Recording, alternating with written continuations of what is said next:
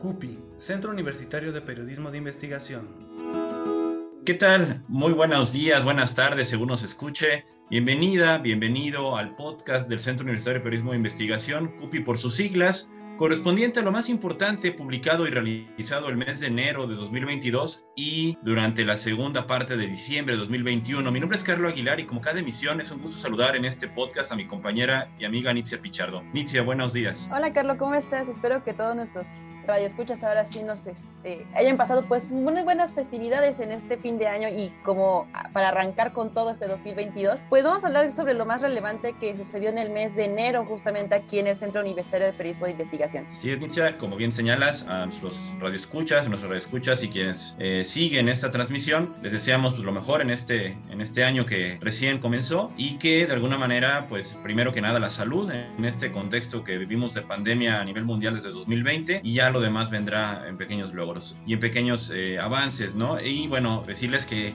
en este audio van a encontrar información ahora sí que fresca, interesante, también algunas sorpresas por ahí que a lo mejor anunciamos al final, así que no se, no se vayan, escuchen este podcast de lo más importante de enero y diciembre 2021 y sobre todo el trabajo de las y los integrantes del CUPI para seguir elaborando contenidos y actividades de calidad. Nitzia, el transporte público en Querétaro, que en caso de los estudiantes y las estudiantes de universidades privadas eh, en Querétaro pues acusan exclusión y discriminación por la tarifa Unidos que anunció el gobierno del estado. Platícanos un poquito más de este contenido que conseguiste que publicamos en, durante el mes de enero, por favor. Claro que sí, Carlos. Mira, fue una cuestión curiosa porque en redes sociales los estudiantes de universidades privadas comenzaron a manifestar su enojo para dar contexto. La tarifa Unidos es un programa a partir de este gobierno de Mauricio Curi González en el cual proporciona un descuento a estudiantes según las convocatorias, pues de cualquier grado, En este caso, antes se pagaba 9 pesos y ahora sería el descuento para pagar únicamente 2 pesos por pasaje. Obviamente el, tras, el transbordo dentro de un cierto periodo, pues es gratuito. Entonces lo que uno tenía que hacer es inscribirse a través de la plataforma de la sede SOC, es decir, la Secretaría de Desarrollo Social de Querétaro, y de ahí pues ya te hacían el descuento conforme ciertos pasos que tenías que seguir. Sin embargo, quienes estudian en universidades privadas principalmente, pues comenzaron a reflejar que en esta plataforma señalaban que por ser de universidad privada, pues no podían acceder a este descuento y que únicamente aplicaba para escuelas públicas. Sin embargo, en ninguno de los tweets, publicaciones de Facebook, tanto de Mauricio Curi como de CEDESOC, como del Instituto Querétaro del Transporte, pues señalaban estas excepciones. Entonces aquí es cuando ya pues comenzaron estas como enojos por parte de, de los usuarios en Facebook. Sí, muchas gracias. Y bueno, recordar que esta tarifa o este, este programa estuvo vigente según la misma convocatoria oficial del 6 de enero al 30 de enero, que fue la posibilidad de obtener este descuento, como bien señalas. Y bueno, en las cuentas oficiales del gobernador, en redes sociodigitales del gobernador y instituciones empezaron a eh, hacer los reclamos y tuviste la oportunidad de platicar con la joven María Fernanda García ¿Cómo está eso que tiene que tomar tres o cinco rutas en un solo día y no tiene descuento? Ni ¿Cómo, qué, te, ¿Qué te comentó María Fernanda García y en dónde estudia ella? Platícanos un poquito más, por favor. María Fernanda García es estudiante de la Unitec, justamente ahí en 5 de febrero, y toma de tres a cinco rutas diarias porque tiene que irse tanto al Hospital del Niño y la Mujer para su casa y de ahí también irse a la universidad. Entonces toma principalmente, por ejemplo, la línea 7 y ella se encuentra preocupada porque uno no cuenta con el ingreso suficiente para poder solventar todos sus transportes. Entonces hay que también ver este punto. Hay quienes solventan sus propios gastos en esas universidades justamente, entonces tienen que pagar tanto pues el pasaje como también pues las inscripciones, las colegiaturas, etcétera. Entonces este transbordo de tanto ir a hacer su servicio al Hospital del Niño y la Mujer porque es licenciada en fisioterapia, de ahí irse a la universidad y de ahí pues irse a su casa, entonces sí llega a ser un poco cansado, me comentaba María Fernanda. Sí es, y, no solamente digamos el cansancio de esperar las rutas, ¿no? En este caso la 7 del Transmetro que es la que la lleva de donde toma, ahí por el COVAC, en entrada de satélite, hasta el sur de la ciudad y bueno, los mismos traslados que tiene que hacer, mínimo tres, a veces cinco, y bueno, el costo de poder pagar 10 pesos con la tarifa que no se, la, no se le otorgaron, paga el quíntuple casi por las cinco rutas que llega que puede llegar a tomar en un día. Esto lo puede encontrar este texto en nuestras redes digitales y también en el medio digital Update México, con el cual tenemos alianza pero también recordarás, Nitzia, un reportaje elaborado principalmente por Enrique Peña, nuestro compañero integrante, que publicamos con, con el respaldo de Tribuna de Querétaro en el mes de diciembre sobre la, cómo personajes como el gobernador Mariano Palacios Alcocer y Diego Fernández de Ceballos eh, son las sombras detrás del poder en Querétaro y tienen familiares o personajes afines en posiciones clave, tanto en estos gobiernos municipal de la capital, estatal, cercanía con el mandatario Mauricio Curi, mediante algunos personajes, y también en el caso particular de familiares de Mariano Palacios Alcocer, han obtenido designaciones de notarías directamente de parte de los últimos tres gobernadores del estado incluido Mauricio Curi González. Recuerda este reportaje inicia publicado en Tribuna, donde Enrique Peña hizo una revisión, una investigación a fondo y encontró que, por ejemplo, en el caso de Mariano Palacios Alcocer, tiene un sobrino que ahí lo vincula, o sobrino, eh, sobrino y sobrina que lo vinculan con el gobernador Mauricio Curi González. ¿Quién es en el caso de la sobrina? Bueno, la actual secretaria de Desarrollo Sostenible del municipio, Tania Palacios Curi, que también fue eh, diputada local, también fue secretaria de la Juventud, entonces mediante ella, por ejemplo, pues ahí la, la familia de los padres Alcocer tiene, ha tenido como espacio en el poder público. Y también, junto con Tania Palacios Curi, está el caso de eh, el sobrino, que también es, eh, digamos, eh, hermano de Tania Palacios, Humberto Palacios Curi, y Samuel Cárdenas Palacios, ¿no? de alguna manera, personajes cercanos, familiares de Mariano Palacios Alcocer, que fue dirigente nacional del PRI, gobernador de la entidad y que, bueno, de alguna manera pues, cercano. Samuel Cárdenas Palacios, para tener más referencia y cercanía en el contexto reciente, eh, fue designado notario público titular y es eh, yerno del compadre del gobernador Mauricio Curi, quien es el compadre Rogelio Vega Vázquez Mellado, quien ha sido jefe de gabinete. Entonces, apenas 20 días después, ¿no? Y esto fue una información que dio a conocer en su momento eh, varios medios de comunicación. Samuel Cárdenas Palacios obtuvo, ¿no? O sea, esto, pues ahora sí que en política y en comunicación nada es casualidad. Y, y en el caso también de personas cercanas a Diego Fernández de Ceballos, el actual secretario del ayuntamiento que repite en el cargo con Luis Bernardo Nava, Jesús Roberto Franco González. Él es esposo de Lilia Fernández de Ceballos y Castañeda, quien es sobrina de Diego Fernández de Ceballos. Entonces ahí hay enroques eh, y eh, vínculos políticos a esos personajes, ¿no? Y recordar, recordar a nuestros eh, lectores, radioescuchas, que la académica y especialista Marta Gloria Morales Garza, entrevistada por Enrique Peña, dio una radiografía desde el punto de vista de lo que implica esta pues estos vínculos, quien es Marta Gloria Morales Garza, es maestra en ciencia política por el Colegio de México, doctora en ciencias sociales por la UAM y también ha sido directora de la Facultad de Ciencias Políticas y Sociales de nuestra máxima casa de estudios. Y ella señaló que, bueno, estos personajes, no solamente Diego Fernández Ceballos y Mariano Palacio, sino otros más, mantienen el poder a través de los subalternos. Cita textual de Marta Gloria Morales Garza, en el reportaje, Inicia, que publicamos en diciembre,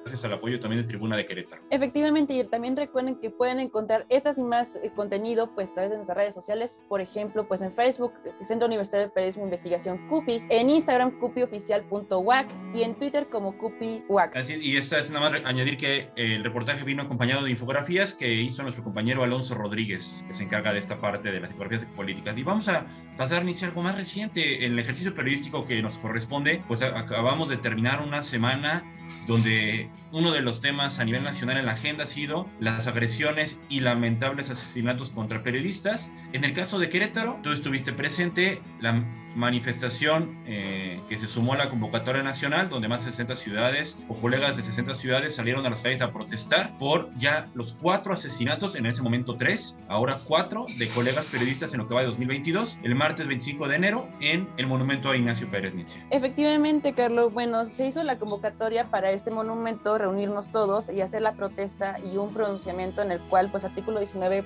realizó esta convocatoria en Querétaro. Eh, nos reunimos a las 5 de la tarde y ya de ahí pues estuvimos todos juntos con nuestras pancartas. De hecho, fuimos también estudiantes, también me acompañaron mis compañeras Mariana Ángeles Ramos y Dafne Arreola Santana, en el cual pues también como estudiantes nos estamos preocupando por esta situación. Y es que el asesinato a periodistas es una cuestión de que, como bien lo señalaban los hashtags, ¿no? Ni silencio ni olvido y pues no se mata la verdad y pues mucho menos matando periodistas. Y esta situación de, por ejemplo, del caso de Lourdes Maldonado, pues ha causado mucha pues conmoción por lo mismo de que había solicitado previamente ayuda a a la presidencia y sin embargo a estas alturas del año pues ya no recibió ni la ayuda, desafortunadamente pues la asesinaron y ya lo que va del año pues ya son cuatro asesinatos y es sumamente preocupante. Por lo tanto pues como periodistas, como estudiantes de periodismo también pues realizamos este pronunciamiento para pues que se hagan acciones y que se realicen efectivamente pues cuidados justamente para los periodistas porque a final de cuentas servimos a la sociedad y pues como servidores de la sociedad pues tenemos que informar y pues por ende pues informar la verdad que a veces incomoden. Sí, dice, bueno, eh, añadir que la Facultad de Ciencias Políticas y Sociales donde está el CUPI, donde está el Semanario Tribuna de Querétaro, donde está la carrera de Comunicación y Periodismo, tanto en el campus Centro Universitario como en el campus San Juan del Río, pues sacó un pronunciamiento esa misma tarde-noche del martes 25 de enero, además del pronunciamiento del Consejo Estudiantil del campus San Juan del Río, ¿no? de estudiantes de la carrera por allá. Pero en el caso concreto de la facultad, eh, el pronunciamiento eh, ideado por Andrea Elizondo, estudiante y compañera de generación tuya, Nitzia, eh, señalando estamos hartos de, y un ya basta, de, este, de estas agresiones y de que la autoridad no haga, de que la indignación va en aumento y de que eh, las autoridades a los niveles federal, pero también estatal y municipal, deben analizar las condiciones de seguridad para ejercicio de la libertad de expresión y el derecho a la información y que entonces tomen cartas en el asunto. Eh, esta es, digamos, eh, actividad en el caso de Querétaro, donde también participaron compañeras y compañeros de medios impresos, radiofónicos, televisivos y digitales, bueno, eh, fue parte de esta movilización nacional que en el caso de la Ciudad de México se reflejó después de las 9 de la noche afuera de, de, las instalaciones de la Secretaría de Gobernación, donde más de 300 colegas, según las notas de medios digitales, con veladoras y con eh, discursos inteligentes y críticos y también de alguna manera donde ponen los puntos sobre las sillas, como decimos en el habla coloquial, señalaron a las autoridades esta responsabilidad que deben tener y omisión que han tenido en eh, garantizar y sobre todo en el parte del mecanismo de protección al que estaba adscrito Lourdes Maldonado antes de que la asesinaran allá en la ciudad de Tijuana. Entonces estaremos dando seguimiento como centro de periodismo e investigación y un proyecto que vincula al gremio con periodístico de Querétaro con la facultad. Pero también, bueno, otro de los temas eh, que, que, ha tenido, bueno,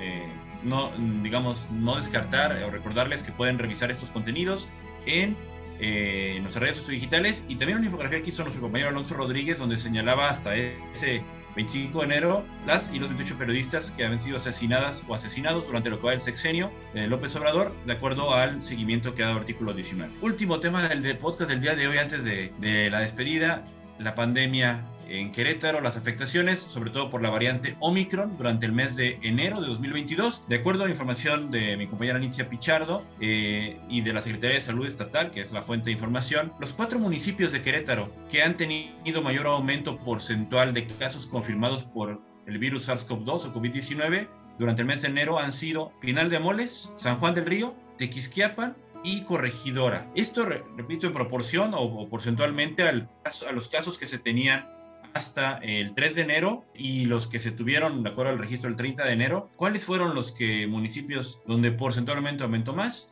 Bueno, Pinal de Amoles, como les comentaba, pasó de tener solamente un total de 247 casos eh, o tenía hasta inicios de enero, pasó a cerrar el mes de enero a un total de 422 casos. Entonces, ese es el municipio donde hubo aumento más, de 264, corrijo la cifra inicial, 422, entonces quiere decir casi se acercó un poquito a, duplicarlos, ¿no? Fue el municipio con más aumento porcentual, seguido de San Juan del Río, que tuvo un aumento, de, pasó de 9.382 casos eh, confirmados que, que había el 3 de enero a 13.202, es decir, casi 4.000 casos nuevos en números absolutos y un aumento del 40.71%. San Juan del Río, en el caso de Amores fue 59.84%. Después de San Juan del Río, ¿qué municipio siguió Tequisquiapan? Que pasó de tener 1.086 casos el 3 de enero a 1.415, lo que implica este aumento de 30.2%. Y el cuarto, Corregidora, que es conurbado a Querétaro, que pasó de tener 6.373 casos a 8.253. Esta información la puede seguir y conseguir en nuestras redes Facebook e Instagram, que va a estar publicado o está publicada ya y que consiguió nuestra compañera Nitzia Pichardo. Y como bien se publicamos también en enero, Nitzia, esto contrasta con la vacunación en Querétaro, ¿no? Donde ha sido de los estados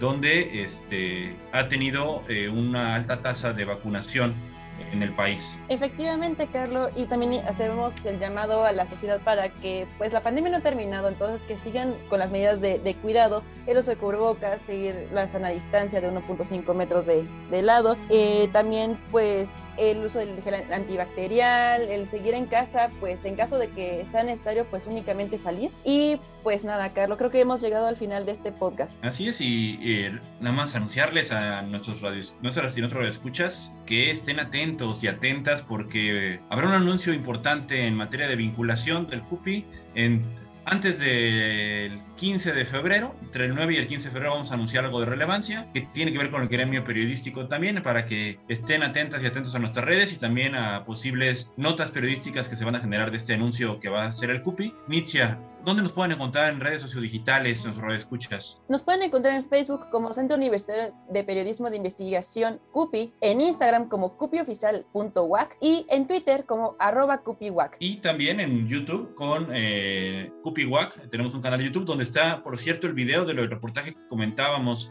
de eh, los personajes en la política, el exgobernador Mariano Palacios y Diego Fernández Ceballos. Hay un reportaje por ahí, un video. Además de otros videos que han elaborado nuestro compañero Ulises Valencia, nuestro compañero Alejandro Sánchez, de los Facebook Live que hubo en el segundo semestre de 2021. Ahí pueden encontrar material este, en pequeñas cápsulas de lo que se hace y de lo que se publica en el CUPI, en el caso de algunos reportajes.